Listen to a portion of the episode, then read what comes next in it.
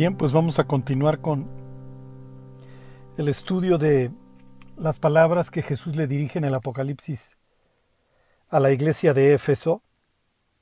Y la idea de estos siete mensajes que vamos a ir estudiando es, es entre otras cosas que tengamos aliento los creyentes a lo largo de las edades, a lo largo de los tiempos, todos han enfrentado retos, problemas, eh, crisis, muchos momentos difíciles. Y a veces los, los cristianos tenemos esta idea de que nuestra vida tiene que ser carente de problemas para que podamos servir a Dios y esto nos mantiene lejos del servicio. Y los creyentes y como lo veremos en el mensaje a cada una de estas iglesias, siempre y desgraciadamente vamos a tener que estar enfrentando problemas, porque finalmente vivimos en un mundo hostil, un mundo que no quiere saber mucho de Dios, honestamente, como dice Jesús a sus hermanos antes de ir a la fiesta de los tabernáculos, ahí en capítulo 7 de Juan. Les dice, no puede el mundo aborreceros a vosotros, mas a mí me aborrece, porque yo doy testimonio de que sus obras son malas. Entonces, los creyentes constantemente enfrentaremos problemas de un mundo al que el diablo de alguna manera le puso foquitos. Cuando Dios expulsa al, hombre del paraíso, piensen en que el diablo inmediatamente le quiso comunicar al ser humano un mensaje de que no hay problema, mira, vamos a poner estos shows, vamos a poner estos foquitos, Vamos a poner estos, estos empedrados, estos edificios, estas ciudades, etcétera, y, verás que no es tan malo. Y no es cierto. Entonces vivimos en un mundo que definitivamente no, no se lleva con Dios. Estamos dentro de una carne en donde literalmente, como dice Pablo ahí en el capítulo 7 de la carta a los romanos, no mora el bien, sino al contrario, mora el pecado. Entonces luchamos también con nuestras propias limitaciones.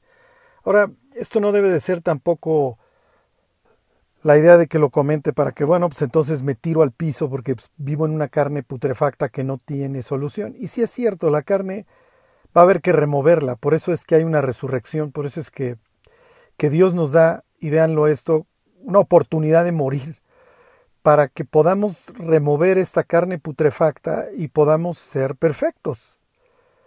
Entonces, este, pues sí, la carne en la que hoy vivimos nos da, nos da, y voy a usar un eufemismo, nos da lata. Sí, luchamos contra ella. Pero al final del día, la Biblia dice que el camino del justo, eh, póngale ahí del creyente, es como la luz de la mañana, como la luz de la aurora, que va en aumento hasta que el día es perfecto. Entonces, miren, la única idea es ser mejores que ayer y no, no nos esforzamos por ser perfectos, nos esforzamos por progresar. Y véanlo así.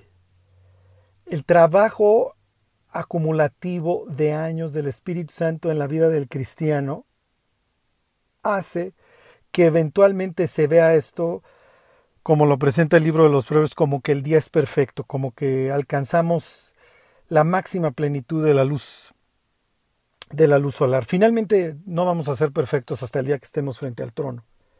Mientras, como dice Pedro, aspiramos a tener una buena conciencia delante de Dios. Y bueno, tenemos al diablo, el Apocalipsis le va, le va a dar mucho tratamiento a este tema del Satán, del adversario, del acusador, porque es natural, el diablo no quiere que las iglesias avancen. El diablo no quiere que la luz que los creyentes tienen que irradiar irradie y va a hacer todo lo posible para hacer nuestra vida miserable.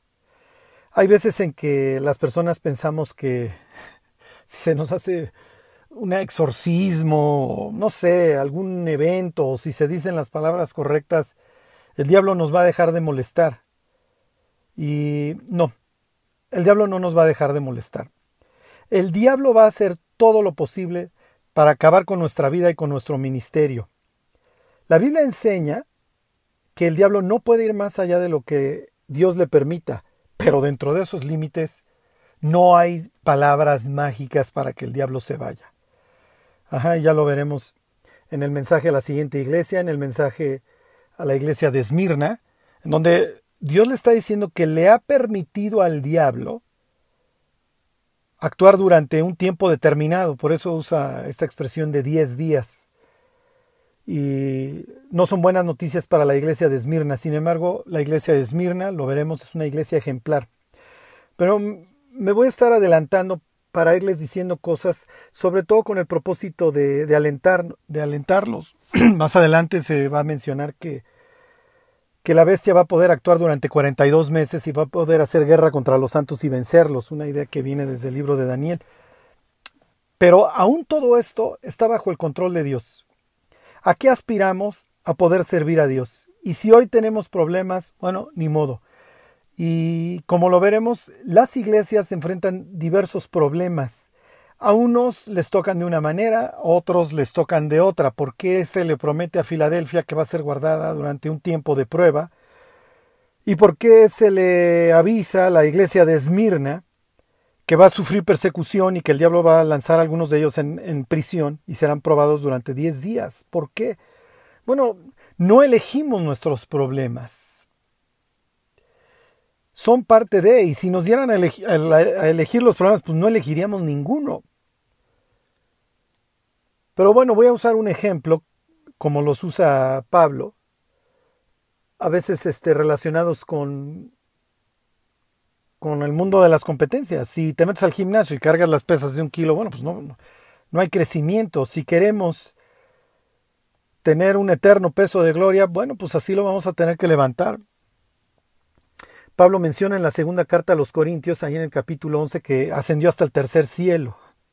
¿Se acuerdan del tabernáculo? El atrio, el lugar santo y el lugar santísimo, y Pablo dice que ascendió hasta el tercer cielo. ¿Qué está diciendo? Que ascendió hasta el lugar más alto. Ajá, esto no es ajeno a la literatura del segundo templo de, de los judíos. Algunos manejaban, si mal no recuerdo, hasta el séptimo cielo. Lo que Pablo está diciendo es que fue hasta la presencia de Dios donde escuchó palabras que no le es dado al hombre decir. Fue arrebatado, dice, hasta el paraíso. Oye, wow, qué increíble, Pablo, fuiste al cielo. Pues sí, fui al cielo, diría Pablo, pero para que recibas la columnita de Segunda de Corintios 11, pues también tienes que recibir la columnita de Segunda de Corintios 10 los azotes, los naufragios, los malos ratos, las preocupaciones, etc. Entonces, los problemas son parte de nuestra vida y no lo veas como una limitante a tu ministerio, velo como parte de la vida. Y así arrancó Juan diciendo, ¿se acuerdan del triple combo? O sea, soy partícipe con ustedes en lo mismo, en el reino, en la perseverancia y en la tribulación. Y esto es parte de la vida de los efesios. Bueno, este, les voy a dejar tarea, no, no, lo hagan ahorita porque se van, mientras escuchan esto, porque se van a distraer. Pero ahorita que están en plena cuarentena, métanse luego, pongan Éfeso este, en la computadora y vean las imágenes. Este, van a ver las ruinas de la fuente de Polio, una fuente dedicada a uno de los emperadores, a Domiciano. Este, porque el emperador es la fuente del agua de la vida. Y van a ver, wow, la, imponente, todavía queda la fachada, biblioteca de Éfeso.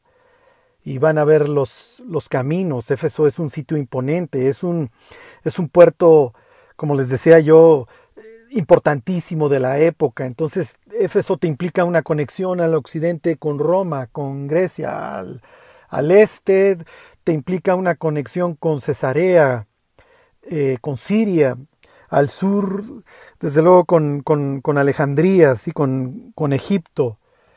Este, ¿qué es lo que qué es lo que verías? Verías este impresionante teatro a través del cual yo como griego te transmito mi ideología, mi forma de ver la vida, mi tragedia, mis conceptos y mis estándares morales, mis estándares sexuales. Eh, mi menosprecio por la vida, por mis semejantes, por los esclavos, eh, por las personas que tienen algún defecto. ¿Sí? Eh, tal, verías este, las ruinas del estadio, en donde se llevaban a cabo los juegos artemisios, ¿sí? este, durante la primavera, obviamente en todos estos cultos a la fertilidad tendrías los juegos que arrancaban este, precisamente con la primavera de los, de los artemisios, en donde obviamente implico todo esto que tiene que ver con la inmoralidad, porque pues vivimos de, la fertilidad y pues hay que participar en todas estas cosas para hacer que los dioses, o recordar que los dioses nos han dado la fertilidad. Hace poco una persona me preguntaba que por qué se esconden los, los, huevitos para los niños y por qué hay conejos. Bueno, pues ya sabes por qué son famosos los conejos, ¿no?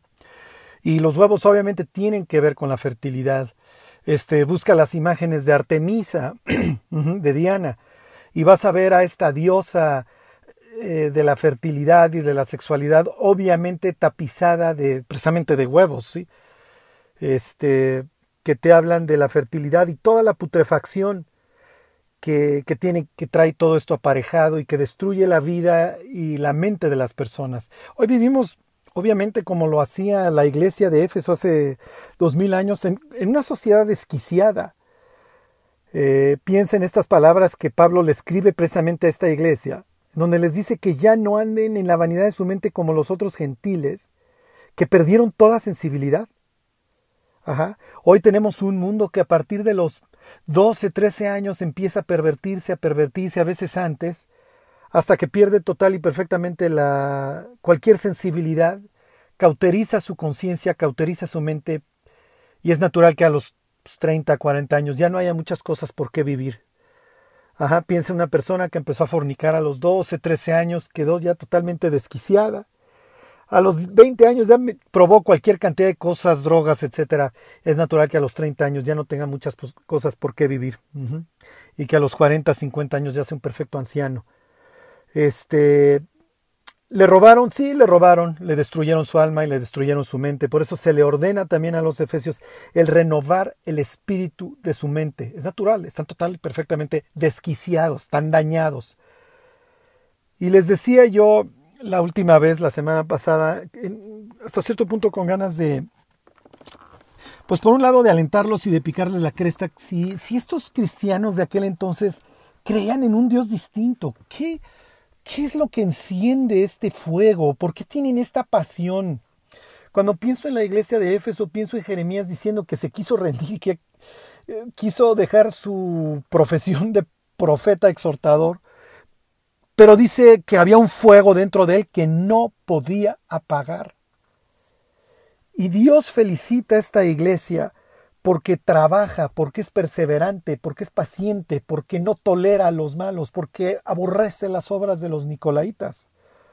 Ajá. ¿Por qué, por qué fueron así? ¿Qué, ¿Qué pasa por el cerebro de los efesios? Les decía la semana pasada que Éfeso es, es Neocoros, es el guardián del culto a Diana, ¿ok? Y los efesios se ve que hasta cierto punto toman esta misma, este mismo rol, pero en cuanto a la doctrina cristiana. Y les, seguramente, digo, y si tuviste a Pablo, este, durante varios meses, versículo ahí en Hechos, por ahí dice que estuvo ahí, que anduvo ahí tres años, ¿Se acuerdan? Enseñó dos años, antes había estado tres meses y luego vayan ustedes a saber cuánto tiempo más tuvo. La Biblia pues hay como más o menos diciendo pues tres años. Si tuviste tres años y de esos tres tuviste dos a Pablo enseñando día y noche, pues es natural que los efesios llegaran a saber mucho de la Biblia. Pero hay dos cuestiones más que te quiero resaltar de por qué los efesios tienen este celo por la verdad, tienen este celo por la Biblia. Y la primera escena que quiero que me acompañe es precisamente ahí en el libro de Hechos. Si mal no recuerdo, ahorita te lo digo, es Hechos 20. Y bueno, Mileto, váyanse, es este, efectivamente Hechos 20. Mileto es un lugar muy cercano ahí a, a Éfeso. Y Pablo va a pasar por ahí, Pablo va de regreso para variar a su tierra, está terminando su tercer viaje misionero y, y no quiere dejar de mencionar ciertas cosas. Lo más probable es que todas las personas que se hayan enterado que Pablo iba a pasar por ahí a dar un último mensaje hayan ido. Es muy probable que tengas muchos creyentes de varias regiones de, de Asia, de varias iglesias de Asia, que fueron a escuchar este último mensaje de Pablo. Lo más probable, los más cercanos, obviamente son los efesios. Entonces los pastores, los ancianos, los líderes de Éfeso y lo más probable es que todos los discípulos que pudieron haber ido, pues fueron, fueron, a, fueron a escucharlo, ¿sí? Y les leo el pasaje, está ahí como, como les digo en, en Hechos capítulo 20. Y todo esto es con el propósito de que ustedes se metan en el cerebro de los efesios. Y cuando terminemos de ver concretamente la carta a los Efesios ahí en Apocalipsis 2, en los primeros versículos, eh, quiero que veamos también qué hubiera, qué hubiera pensado un Efesio, ya que entendemos toda su cosmovisión, del resto de las cartas a, las otras iglesias, porque acuérdense que esto es una especie de correo con copia A, en donde se está ventaneando a todos estos siete pastores. Y luego, ¿qué hubieran pensado con esta, con, e, ahora que entiendas todo el fondo de los Efesios, qué hubieran pensado con respecto a cosas como, como la adoración celestial en capítulo 4 y 5, como la, las condenaciones a Babilonia en 17 y 18, qué es lo que hubieran pensado de la marca de la bestia? Porque todas estas cosas son dirigidas a ellos, ¿no? ¿no? Acuérdense, el Apocalipsis no es simplemente un libro que tiene cuestiones para el futuro, el Apocalipsis es una carta a las iglesias, a estas siete iglesias y consecuentemente a todos los cristianos. Ok, acuérdense de las cosas que en su momento vimos de, de, de, la, de qué clase de literatura es el Apocalipsis. Efectivamente, literatura apocalíptica, es literatura profética y es epistolar. Ok, es una carta. Bueno, pero bueno, regresándome a Hechos este, 20, les leo desde el 17, dice, enviando pues desde Mileto a Éfeso, hizo llamar a los ancianos de la iglesia. Cuando vinieron a él les dijo, Vosotros sabéis cómo me he comportado entre vosotros todo el tiempo, desde el primer día que entré en Asia, sirviendo al Señor con toda humildad y con muchas lágrimas, y pruebas perdón, y pruebas que me han venido por las acechanzas de los judíos. Y como nada que fuese útil, he rehuido de anunciaros y enseñaros públicamente y por las casas, testificando a judíos y a gentiles acerca del arrepentimiento para con Dios y de la fe en nuestro Señor Jesucristo. Ok, está tratando los temas más importantes del Evangelio. Esto es importante que lo tengan en cuenta, porque es algo que Jesús le va a reclamar a los efesios en el Apocalipsis. ¿Ok? Y dice, versículo 22, Ahora aquí ligado yo en espíritu voy a Jerusalén, sin saber lo que allá me ha de acontecer, salvo que el Espíritu Santo por todas las ciudades me da testimonio diciendo que me esperan prisiones y tribulaciones, pero de ninguna cosa hago caso, ni estimo preciosa mi vida para mí mismo, con tal que acabe mi carrera con gozo y el ministerio que recibí del Señor Jesús para dar testimonio del Evangelio, de la gracia de Dios. Ok, Pablo está trayendo aquí algo que es importante que ustedes entiendan, para en cuanto ahora que veamos cómo reprende Jesús a esta iglesia, eh, Pablo está haciendo alusión al gozo. No le interesa si le vienen prisiones o no, aunque sabe que es lo que viene este, a él en adelante. Y si había personas de la iglesia de Esmirna que estaban unos kilómetros al norte, estas son palabras que le van a servir mucho. Este, el hecho de no estimar la vida como algo precioso, algo que aferrarse, sino entender que la vida es un tiempo para que el ser humano se arrepienta y si se arrepiente, que sirva a Dios mientras respira. ¿Ok? Versículo 25 les dice Pablo a estos ancianos de Éfeso, y ahora aquí yo sé que ninguno de vosotros, entre quienes he pasado predicando el reino de Dios, verá más mi rostro. Y aquí viene muy, importante, ¿ok?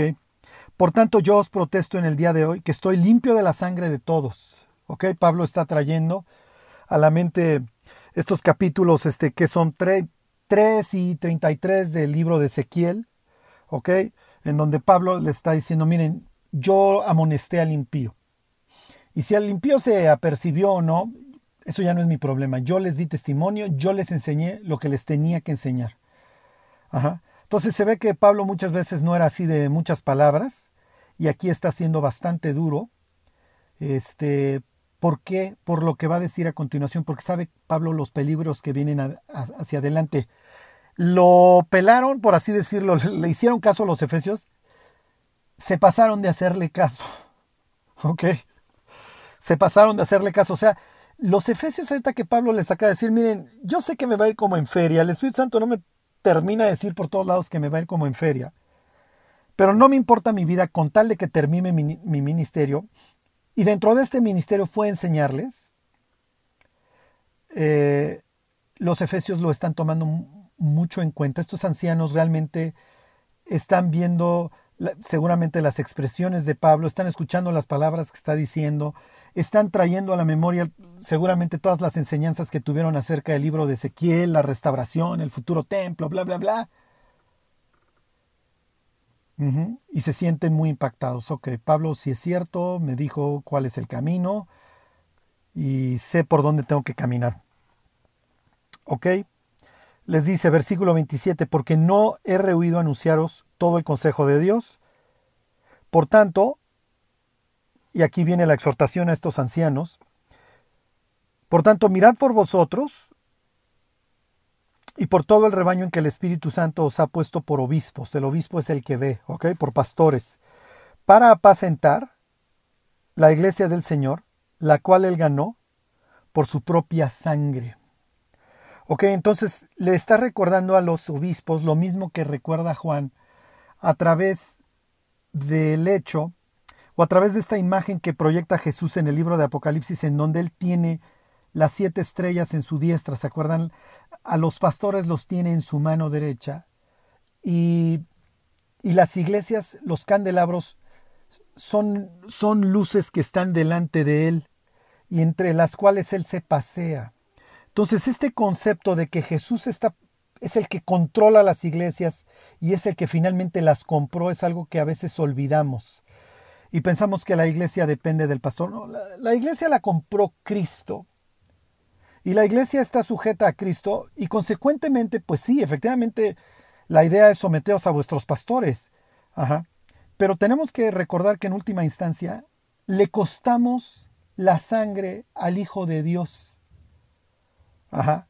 Entonces, aquí está obviamente Pablo recordándole a los efesios que se bajen del ladrillo, que sean humildes y recordándole a los pastores que administran algo, sí, porque Dios quiere la participación de sus hijos, pero algo que es muy caro. Ajá, algo que costó la sangre del Hijo de Dios. Entonces le está diciendo, tengan cuidado. Tuvieron cuidado los efesios, tuvieron mucho cuidado. Por eso es que mantienen la puerta del corral perfectamente cerrada, a diferencia de otras iglesias, como ya lo veremos, como el caso de Pérgamo o de Tiatira, que bueno, esos cuantos abrían la puerta del corral y se hacían partícipes de quién sabe cuántas barbaridades. Los efesios no. O sea, los efesios recibieron estas palabras con mucho temor, con mucho temblor, y meditaron, sí es cierto, o sea, estoy administrando algo que Cristo ganó por su sangre y que el día de mañana me va a pedir cuentas. ¿Se acuerdan de estas palabras? No os hagáis maestros muchos de vosotros para que no recibamos mayor condenación. O sea, los ancianos estos están siendo, están recibiendo estas palabras con mucho cuidado. O sea, no es, no las están echando en saco roto, es lo que les quiero decir.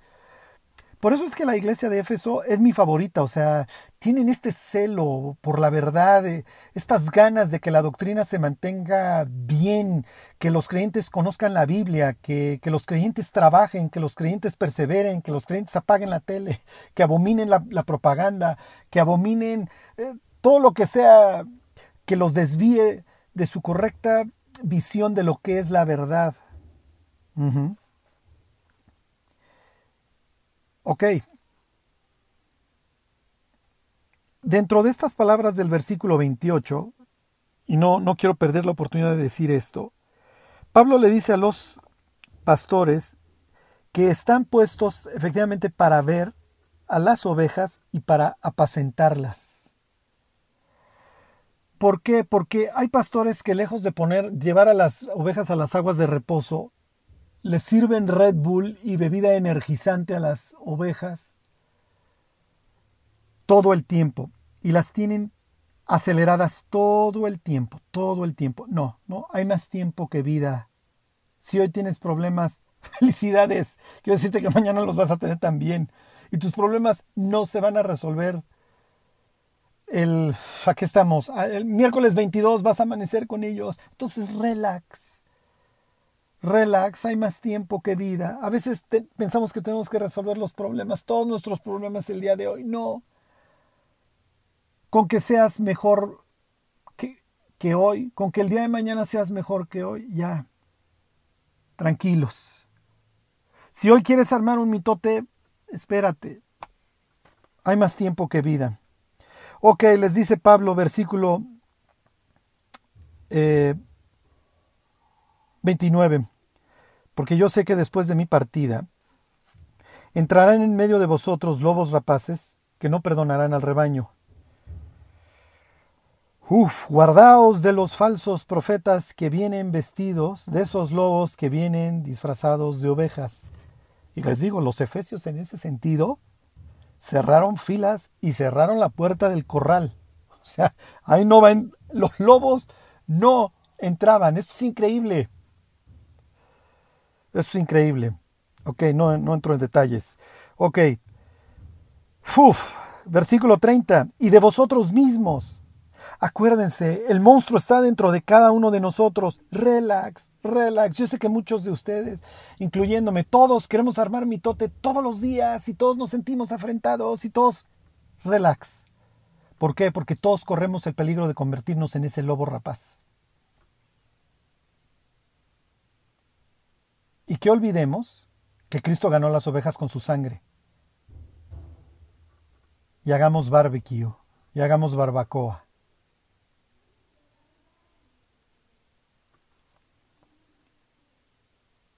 Ok, ¿y de vosotros mismos?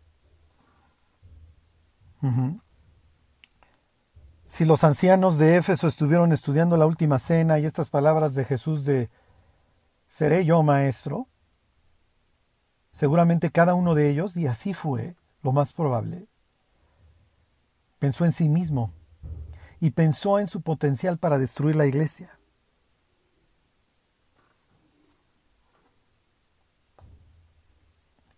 Se los vuelvo a leer el 30, y de vosotros mismos se levantarán hombres que hablen cosas perversas para arrastrar tras de sí, no a los nuevos, no a los recién nacidos, ¿eh?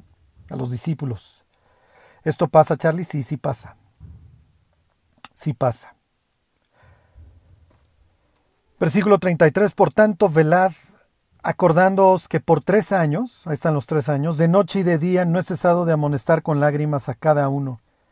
Y ahora, hermanos, os encomiendo a Dios, y a la palabra de su gracia, que tiene poder para sobreedificaros y daros herencia con todos los santificados. Los encomendó a la Biblia. Ajá. Os encomiendo a Dios y a las palabras de su gracia. ¿Le hicieron caso? Le hicieron muchísimo caso. Le hicieron muchísimo caso y lo vemos reflejado años más tarde en esta carta breve de Jesús en el Apocalipsis. Has trabajado arduamente por amor de mi nombre y no has desmayado.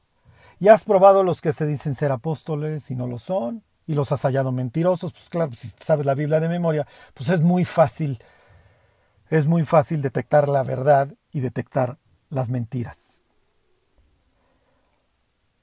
¿Qué más sucedió me, voy a la primera carta a Timoteo, porque la historia de los Efesios tiene, tiene muchos más detalles. No, no, me voy a detener tanto en esto. Este, pero quiero que veamos algunos versículos de la primera carta a Timoteo. Timoteo fue encargado por Pablo para pastorear la iglesia de Éfeso. Se los leo, está Timoteo 1.3 como te rogué que te quedases en Éfeso cuando fui a Macedonia, para que mandases algunos que no enseñen diferente doctrina. Entonces, como, como ves, se está retomando este tema de la doctrina, de la pureza de la doctrina, como dijera Pablo en su juicio este, frente a Agripa, dice, no enseñó otra cosa que no sea la Biblia. ¿eh? Entonces, aquí Pablo le manda a Timoteo que esté revisando que no haya falsas doctrinas en Éfeso. Acuérdense que nace el cristianismo y junto con el cristianismo nace cualquier cantidad de engaños y de falsas doctrinas. ¿Ok? Versículo 4 dice, ni presten atención a fábulas y genealogías interminables, que no estén pensando en sandeces y que además a los cristianos nos encanta. Y aprovecho para hacer el comercial. Es natural que durante la cuarentena la gente esté viendo el YouTube y tomen, como dicen los gringos, todo lo que vean, por favor, tómenlo con un grano de sal. No porque esté, es lo que dicen, la certeza del medio. A veces porque está en el periódico, está en un libro, eh, salió en el YouTube, ya le damos importancia. No es cierto. Entonces, si ven cosas, por favor, todo tómenlo con un grano de sal, porque además ahorita hay cualquier cantidad de cosas, este, de si, si ya estamos en, o no en la tribulación, o si el anticristo va a ser proyectado a través del, del proyecto Bluebeam, lo que ustedes quieran. no presten atención a estas cosas. Y si las ven con todo el escepticismo, puede ser, puede ser, y si no, no, lo único que importa es que seamos fieles a Cristo, que cumplamos nuestro ministerio, como dice Pablo, y que lo hagamos con gozo, tan tan. Ok, como dice aquí Pablo, que acarrea disputas más bien que edificación de Dios, que es por fe. Pues así te encargo ahora. Pues el propósito de este mandamiento es el amor nacido de corazón limpio y de buena conciencia y de fe no fingida. ¿Ok?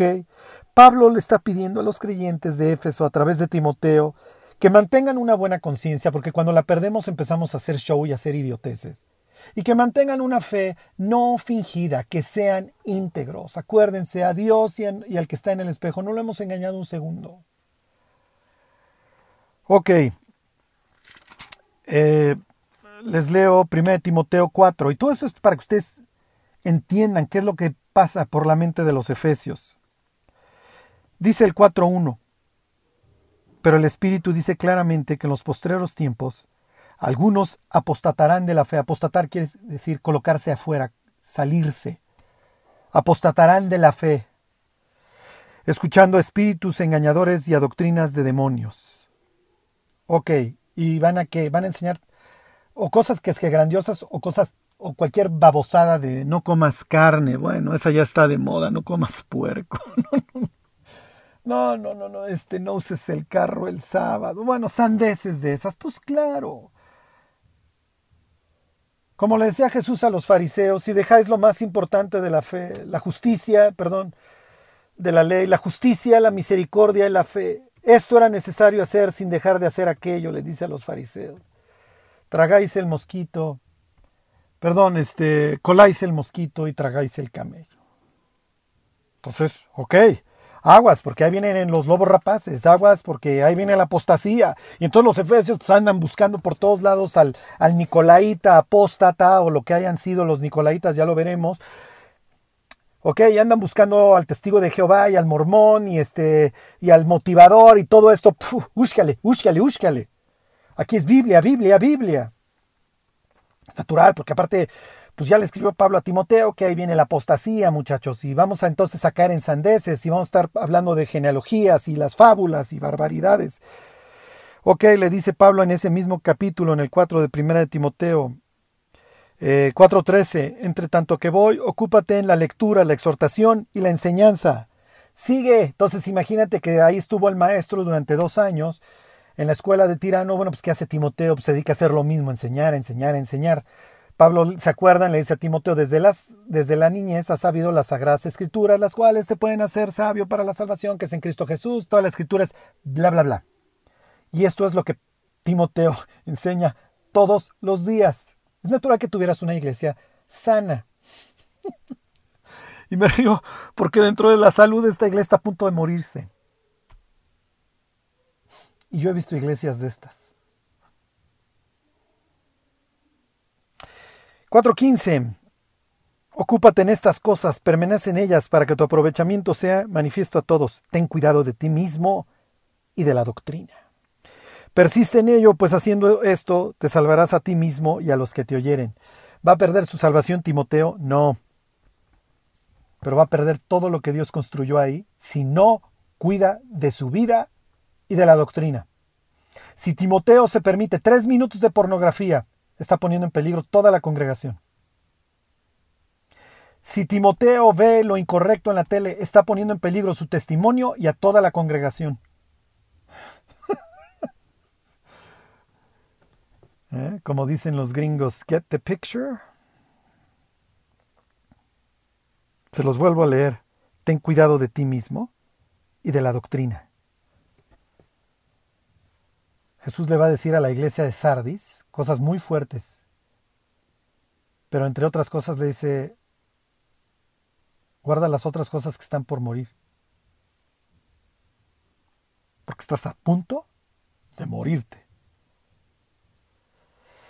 Ok, mismas ideas. Fíjense, este, 1 Timoteo 5:3, si alguno enseña otra cosa y no se conforma a las sanas palabras de nuestro Señor Jesucristo, y a la doctrina que es conforme a la piedad, está envanecido, nada sabe y delira acerca de cuestiones y contiendas de palabras, de las cuales nacen envidias, pleitos, blasfemias, malas sospechas, disputas necias entre hombres corruptos.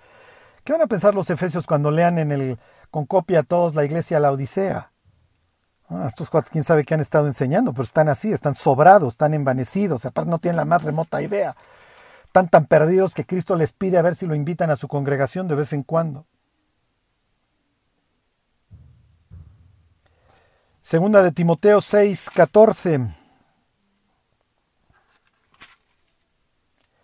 Guarda el mandamiento sin mácula ni reprensión hasta la aparición de nuestro Señor Jesucristo.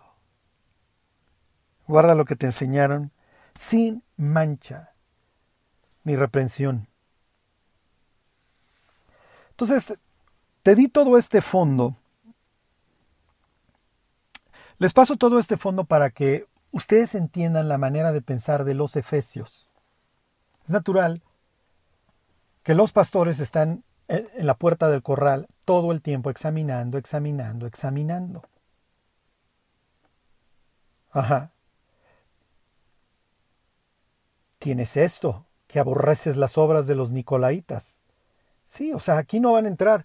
Y miren, varía según el comentario y es bastante ocioso buscar a los Nicolaitas, el que lo quiera investigar adelante, porque nadie sabe dar una respuesta concreta. O son acomodaticios, o son gnósticos, y acomodatis me refiero al culto imperial, a Diana, etcétera, púdrete con el mundo. O, o otros los tachan de gnósticos, otros dicen que quieren establecer jerarquías en la iglesia y entonces tener A, B, C, D y E y diversas clases y hacer acepción de personas. Y esto lo derivan de que Nicolás etimológicamente viene de Nike, de victoria, piensen en la marca de los tenis. Ajá. Entonces es el conquistador, el que tiene victoria sobre el pueblo entonces quiere establecer unas jerarquías inútiles y hacer acepción de personas. Puede ser lo que hayan sido. No rifan en Éfeso, como si lo hacen en allá este, en, Pérgamo. No los dejaron pasar. Pero esta iglesia está a punto de dejar de brillar y está a punto de ser apagada. Podemos tener nuestra doctrina perfectamente establecida, digerida, claramente en un, como dicen los gringos, statement of faith, en un credo. Pero si no tenemos amor, no sirve de absolutamente nada. En esto sabrán que son mis discípulos, en que se saben toda la Biblia de memoria en que son perseverantes. No. El mundo sabrá que son mis discípulos, en que se amen los unos a los otros. Hablar del perdón es bien padre cuando tú no eres el ofendido. Pero tengo contra ti que has dejado tu primer amor. A los efesios se les olvidó una pregunta muy importante dentro de su ministerio. ¿Por qué? ¿Por qué cuido de la doctrina? ¿Por qué memorizo la Biblia? ¿Por qué leo? ¿Por qué me paro en la mañana a enseñar la escritura? ¿Por qué en las noches estoy enseñando la Biblia? ¿Por qué sé muchas cosas? Y si tengo y si sé hablar todas las lenguas, y si sé todos los misterios, y si puedo hablar lenguas angélicas, y si entrego mi cuerpo a ser quemado, pero si no tengo amor, ¿de qué? ¿Por qué? ¿Por qué haces, creyente? ¿Por qué cristiano? Te pregunto, ¿por qué te esfuerzas? ¿Por qué haces lo que haces? La alabanza del cual dice la Escritura no viene de los hombres, sino de Dios, y es por esa por la que tenemos que trabajar. Por la alabanza de Dios, la de los hombres no sirve. Y admiro a los efesios, y si pudiera yo visitar cualquier iglesia en el pasado, iría a visitar a los efesios. Porque la están pasando mal, tienen muchas pruebas. Ya no se los voy a alcanzar a contar hoy todo, todo lo que están enfrentando estos cristianos, porque la están pasando mal, están nadando contra corriente. Están siendo ejemplares y están avanzando. Pero en el camino se les olvidó por qué lo hacían. ¿Qué pasó durante todos estos años? Entre la carta que les manda Jesús y la que les manda Pablo, ¿qué es lo que sucedió? Les voy a leer Efesios 1.15.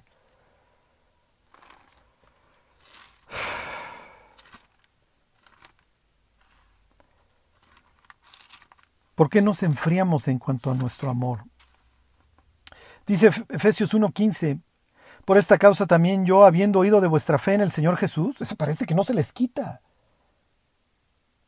Son como triatlonista, son como maratonista keniano, no se cansan. Y luego dice Pablo, y de, y de, vuestro amor para con todos los santos, no ceso de dar gracias por vosotros, haciendo memoria de vosotros en mis oraciones. Oye, más adelante dice Pablo que estamos siendo construidos como templo en el Señor, claro, este es el verdadero templo de Dios, no el de Artemisa. Aquí puras tinieblas, puro luciferiano, y por eso Pablo nos dijo que ya no seamos tinieblas como antes, que ahora seamos luz en el Señor, y lo están siendo. Para que, siguiendo la verdad en amor, claro, sí, seguimos la verdad, sí, pero se les olvidó el amor. Nosotros los efesios no somos como niños fluctuantes llevados por todo viento de doctrina. Aquí la propaganda no rifa. Las sandeces que podamos o no ver en YouTube, nos importa en un comino, nos interesa Dios, su palabra, acabar su ministerio. Y si viene Jesús mañana o en cinco o días o treinta años, no nos importa. Pero algo sucedió en el camino.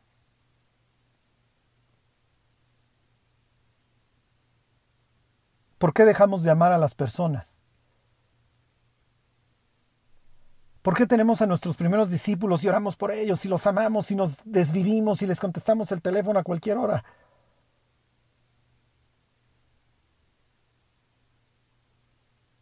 La tendencia es enfriarse. La tendencia es olvidar por qué hacemos las cosas.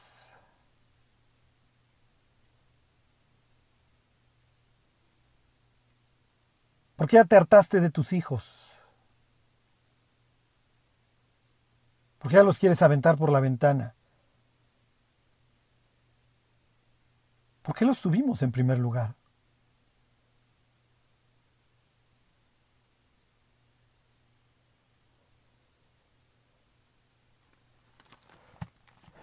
Los, las palabras originales en los textos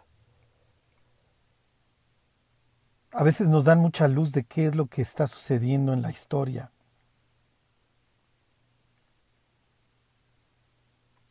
Le dice Jesús ahí a la iglesia de Apocalipsis en el 2.5, Recuerda por tanto de dónde has caído y arrepiéntete y haz las primeras obras. ¿Cuándo dejaste de amar? ¿Cuándo diste esa vuelta equivocada? ¿Cuándo te olvidaste del por qué? ¿Por qué orabas?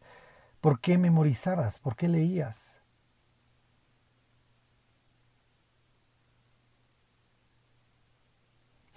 Y lo amenaza. Muchas iglesias van a ser amenazadas de forma muy fuerte. Pues si no vendré pronto a ti y quitaré tu candelero de su lugar, si no te hubieras arrepentido. Ser cristiano no implica que no tengamos problemas, pero nunca olvides por qué haces las cosas.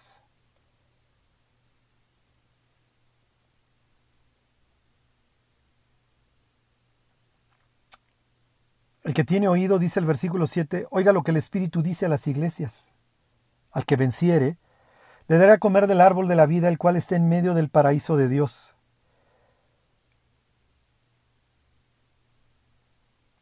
Ya tendremos tiempo de analizar esta expresión que le dirige Jesús a las siete iglesias. El que tiene oído, el que tiene oído, el que tiene oído. Al que venciere, al que venciere, al que venciere. Aquí tienes típica expresión de Juan. Y este es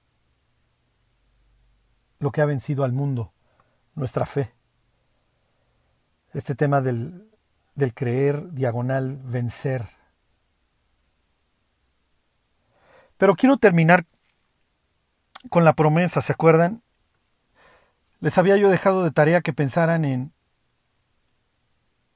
en por qué le hace esa promesa que tiene que ver el, árbol de la vida que está en medio del paraíso de Dios con la soberbia de los efesios. Digo, cuando lleguemos a Esmirna es muy claro, ahí es muy fácil. ¿Por qué te prometo que no, vas, no vas a padecer la segunda muerte? Ajá. En Pérgamo, ¿por qué te prometo o te atira? No me acuerdo, la piedrecita blanca en su contexto es bastante claro.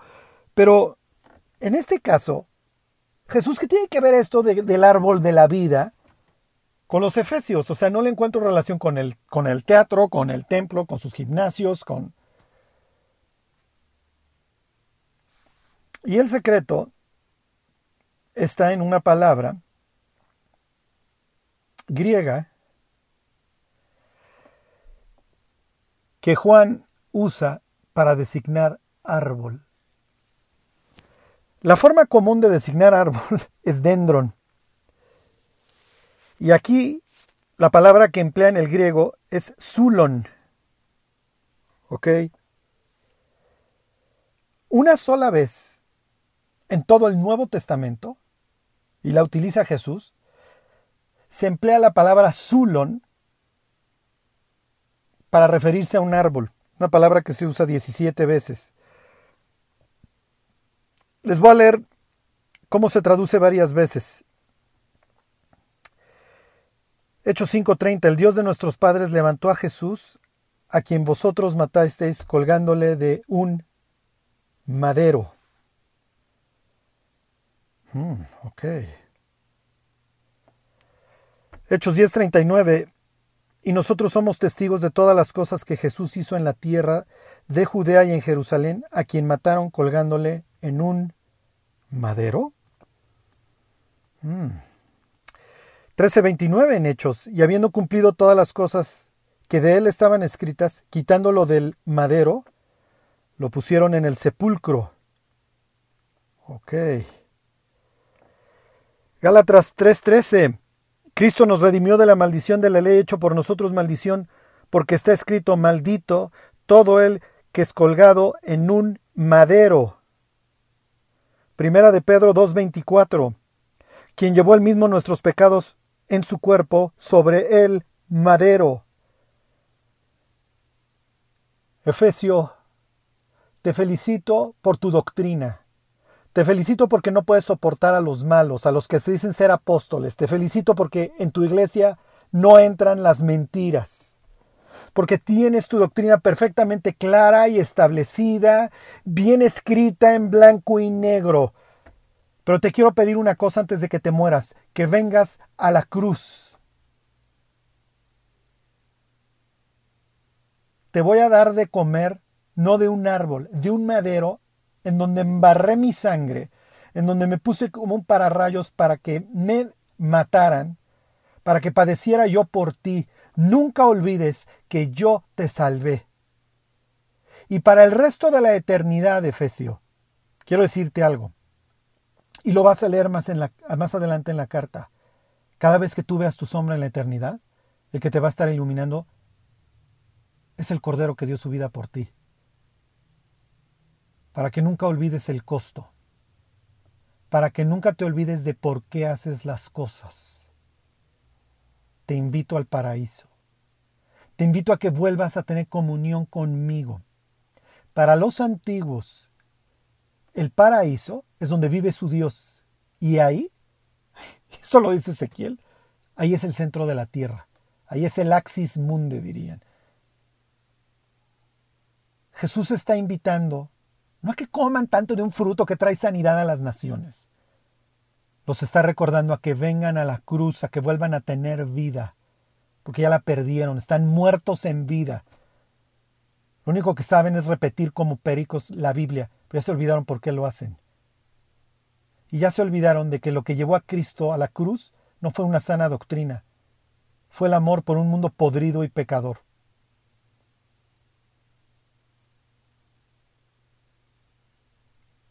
Y los está recordando esos días, sí, sí, que se la vivían endureciendo a todos, diciéndole a todos idólatras, cuando nada más se sabían Juan 3:16 de memoria. No es por obras, no es por obras, es para todo aquel que en él cree. ¿Te acuerdas? No dejábamos títere con cabeza. Y ya le di un folleto a fulano, y ya le di un folleto a Mengano, y estoy orando por Sultano, y ya se convirtió perengano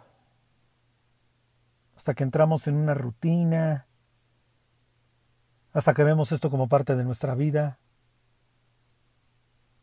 Odiamos a otros cristianos. Sí, pero la iglesia esa está súper mal. Cuando te estés enfriando, ve al madero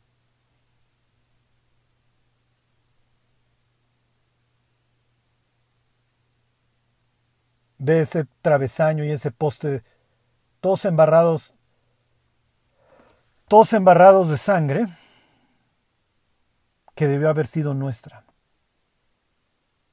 No tenemos nada que hacer en el cielo. En realidad, Dios no nos necesita, pero se goza usándonos. Solo nunca olvidemos por qué. El día que lo olvidamos, todo pierde sentido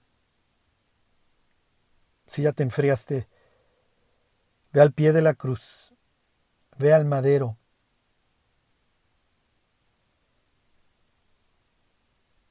Y recuerda que no importa lo que hoy estemos viviendo, Cristo murió por nosotros. Y no hay nada, ni tribulación, ni angustia, ni lo presente, ni lo porvenir, que nos vaya a separar de su amor. Que Dios los bendiga.